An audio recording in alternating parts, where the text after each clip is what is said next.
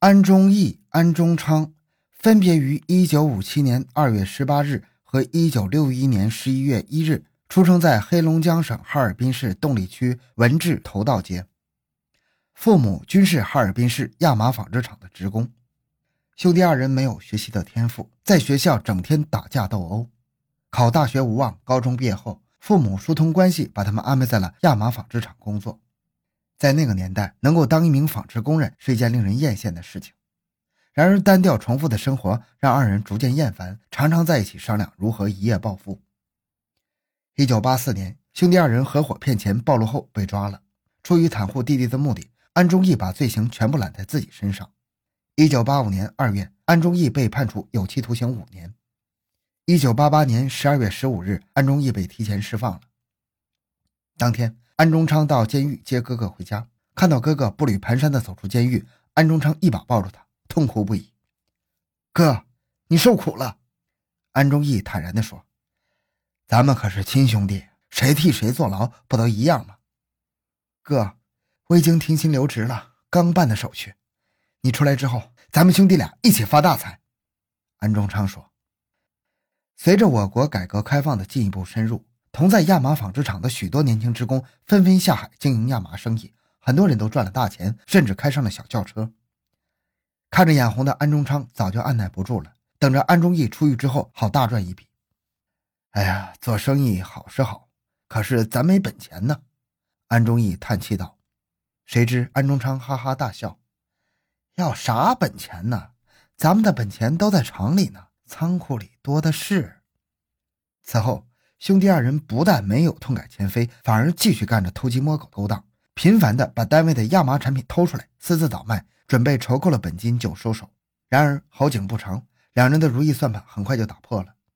一九九零年，在一次盗窃亚麻产品时被抓了现行，这一次是弟弟安中昌大包大揽，结果以盗窃罪被判处三年有期徒刑。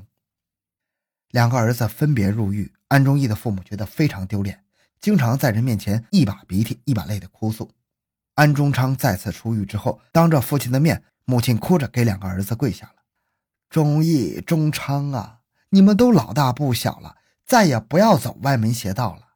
当妈的求你们，以后一定要可走正道啊！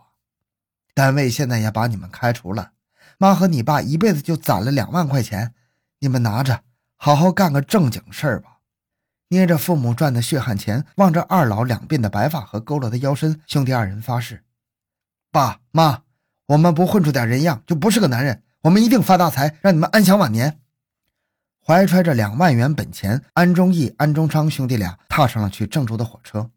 一九九七年八月十三日，安忠义和安忠昌在郑州市注册了盛宝亚麻有限公司，专门给河南境内纺纱厂供货。一开始，安忠义和安忠昌对生意是兢兢业业的。再加上远在哈尔滨的父母一天一个电话，千叮咛万嘱咐，两人踏踏实实的干了一阵，公司很快走上了正轨。由于提供的亚麻产品质量过硬，公司赢得了很多客户，业务蒸蒸日上。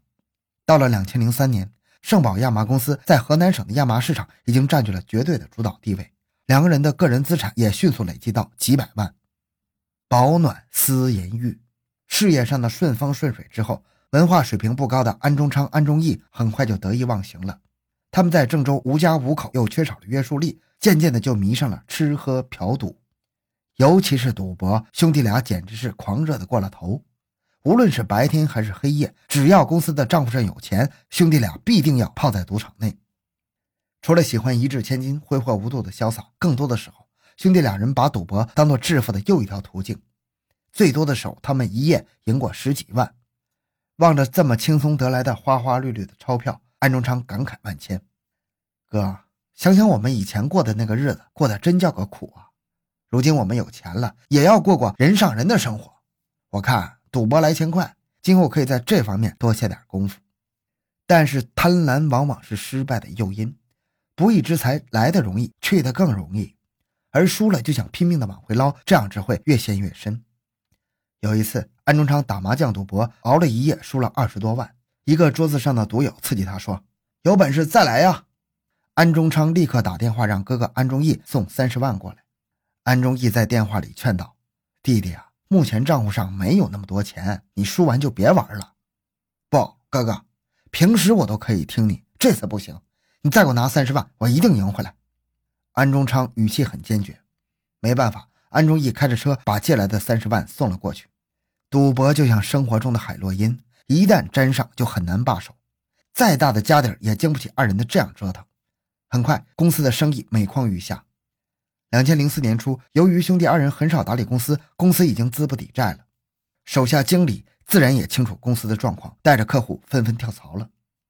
这时，兄弟俩才如梦初醒，大吃一惊。可是，二人想重新经营打理公司的时候，才发现亚麻公司已经遍及郑州了，市场竞争相当激烈。原先的客户已经被拉走，想要东山再起，那已经是痴人说梦了。两千零五年七月，兄弟俩发现公司银行账户被冻结了。原来，一家客户将他们公司告了，讨要欠款。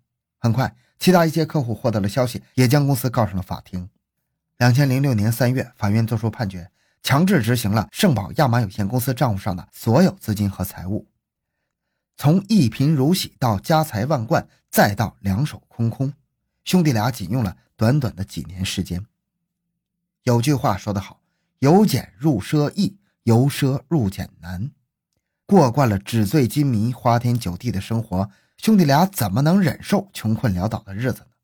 安忠义不无后悔地对弟弟说：“哎呀，都是赌博惹的祸呀！咱们不如回东北吧。”回东北，我们脸面往哪儿搁呀？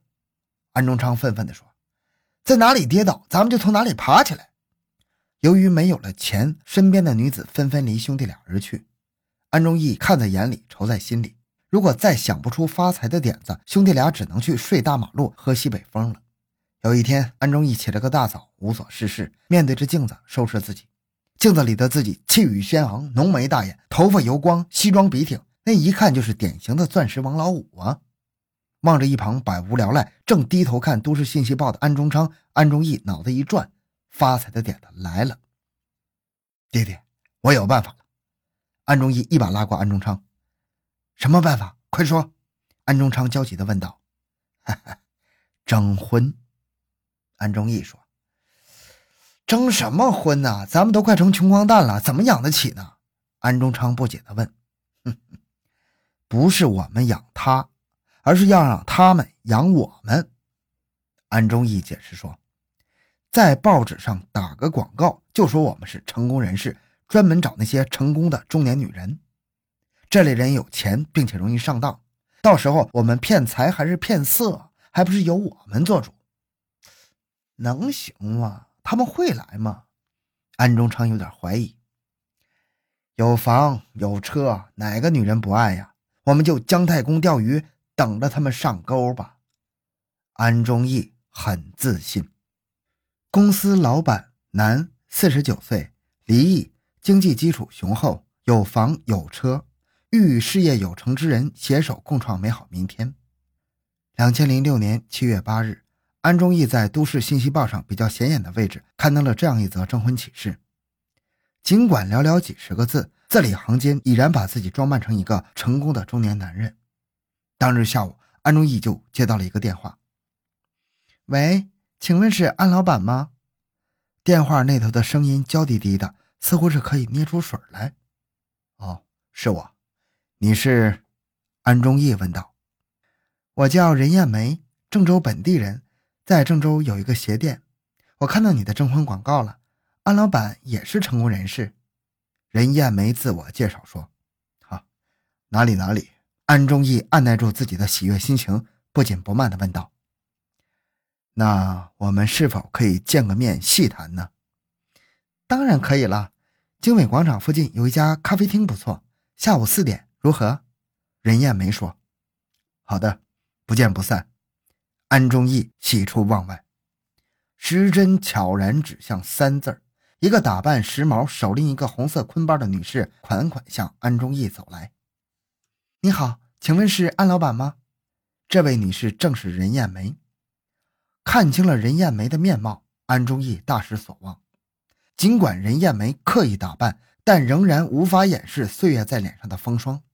任艳梅看起来似乎比她的实际年龄四十二岁还要大几岁，安忠义有点想起身告辞的冲动，但看到任艳梅手提的坤包是名牌，心想，那就骗几个钱算了，绝对不和他有什么感情纠葛。两个小时，安忠义装作很兴奋的样子，和任艳梅聊得很开心，时不时还逗得任艳梅前仰后合。分手时，任艳梅春心暗许，已经对貌似成功善良的安忠义充满了好感。